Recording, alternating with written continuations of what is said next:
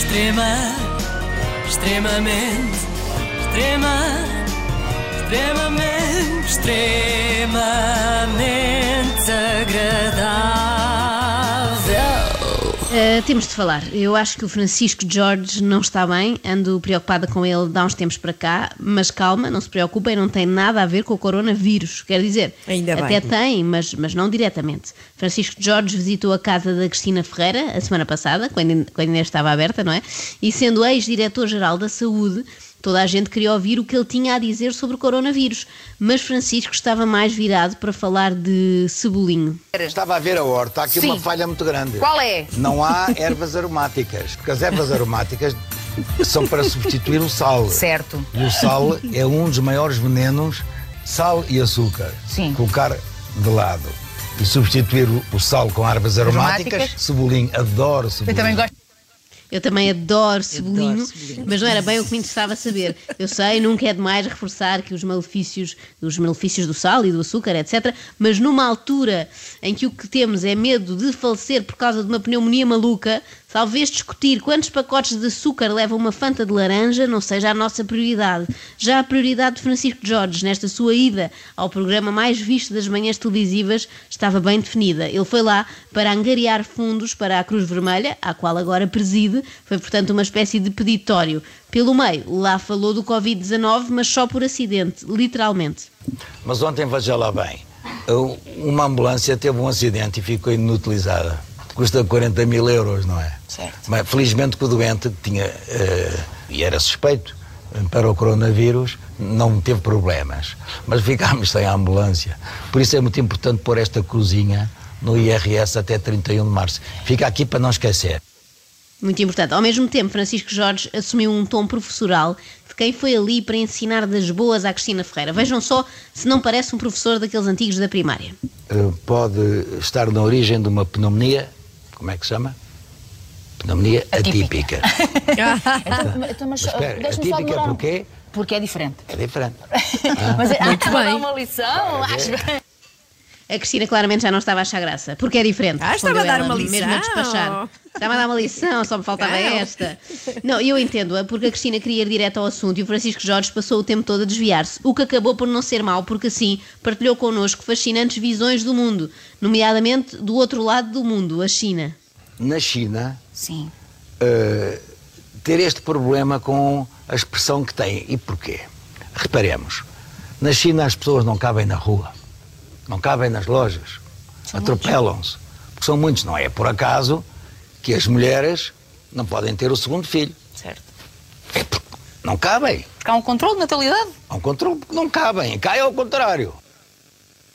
Uma pessoa ouve isto e fica na dúvida, não percebe qual deles é que é licenciado em medicina e quem é que costuma recordar os bons tempos na feira da Malveira. É, que a Cristina resume muito acertadamente há um controle de natalidade, até usa os termos certos e tudo. Enquanto que Francisco Jorge diz as pessoas lá na China não cabem, não cabem nas ruas, não cabem nas lojas e dormem dentro de caixas de sapatos e quando morrem não há funerais porque também não cabem nos cemitérios. Bom, e as teorias não ficam por aqui. Mudemos de país, vamos até à Alemanha. A sua casa e o seu local de trabalho nesta fase eh, são absolutamente seguras. Estamos a falar hoje, Hoje. que é dia 12 de março.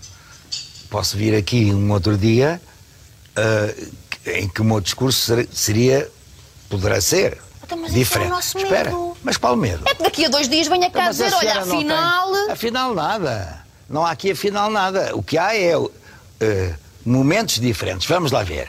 Todos falam em Itália. Porquê que não falam na Alemanha?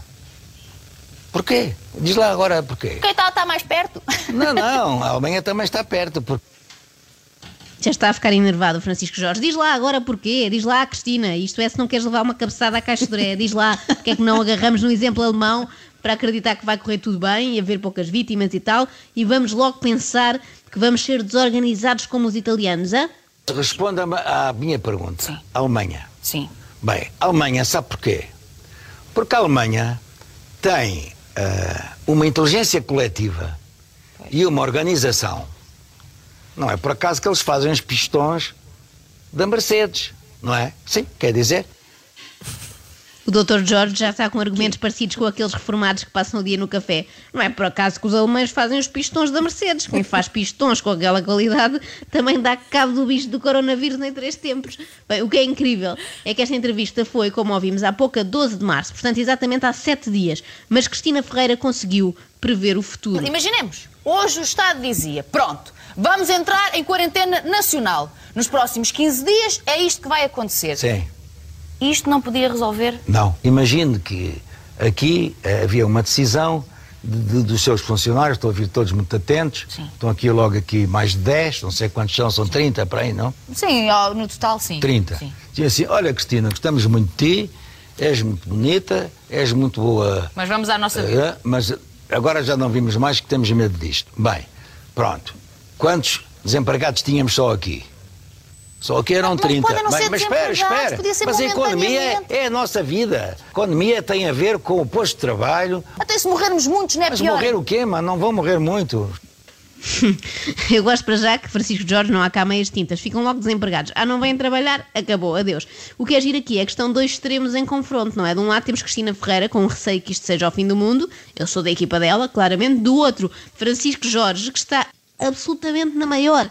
Tratar-se de coronavírus ou de pé de atleta, para ele é igual, tanto se lhe dá como se lhe deu. Está para nascer o vírus que lhe meta medo. Porque infelizmente o meu trabalho não dá para ser feito em casa, portanto, eu venho aqui, venho com medos, tenho que o dizer, venho com medos. Não, medo Fala- nenhum. Oh, homem, mas eu tenho, Mas posso. com essa cara ninguém diz que tem medo. Ai. Com essa Oh, carinha. carinha. Francisco Jorge vive aqui numa dualidade, não é? Por um lado, ele repreende Cristina como se fosse um professor implacável, daqueles que avisam logo que a nota máxima que dão é 12, mas por outro lado, parece estar apaixonado por ela. Mas não pensem que é só o medo que Francisco Jorge consegue detectar na cara das pessoas. Consegue coisas mais impressionantes, como ver a febre só olhando.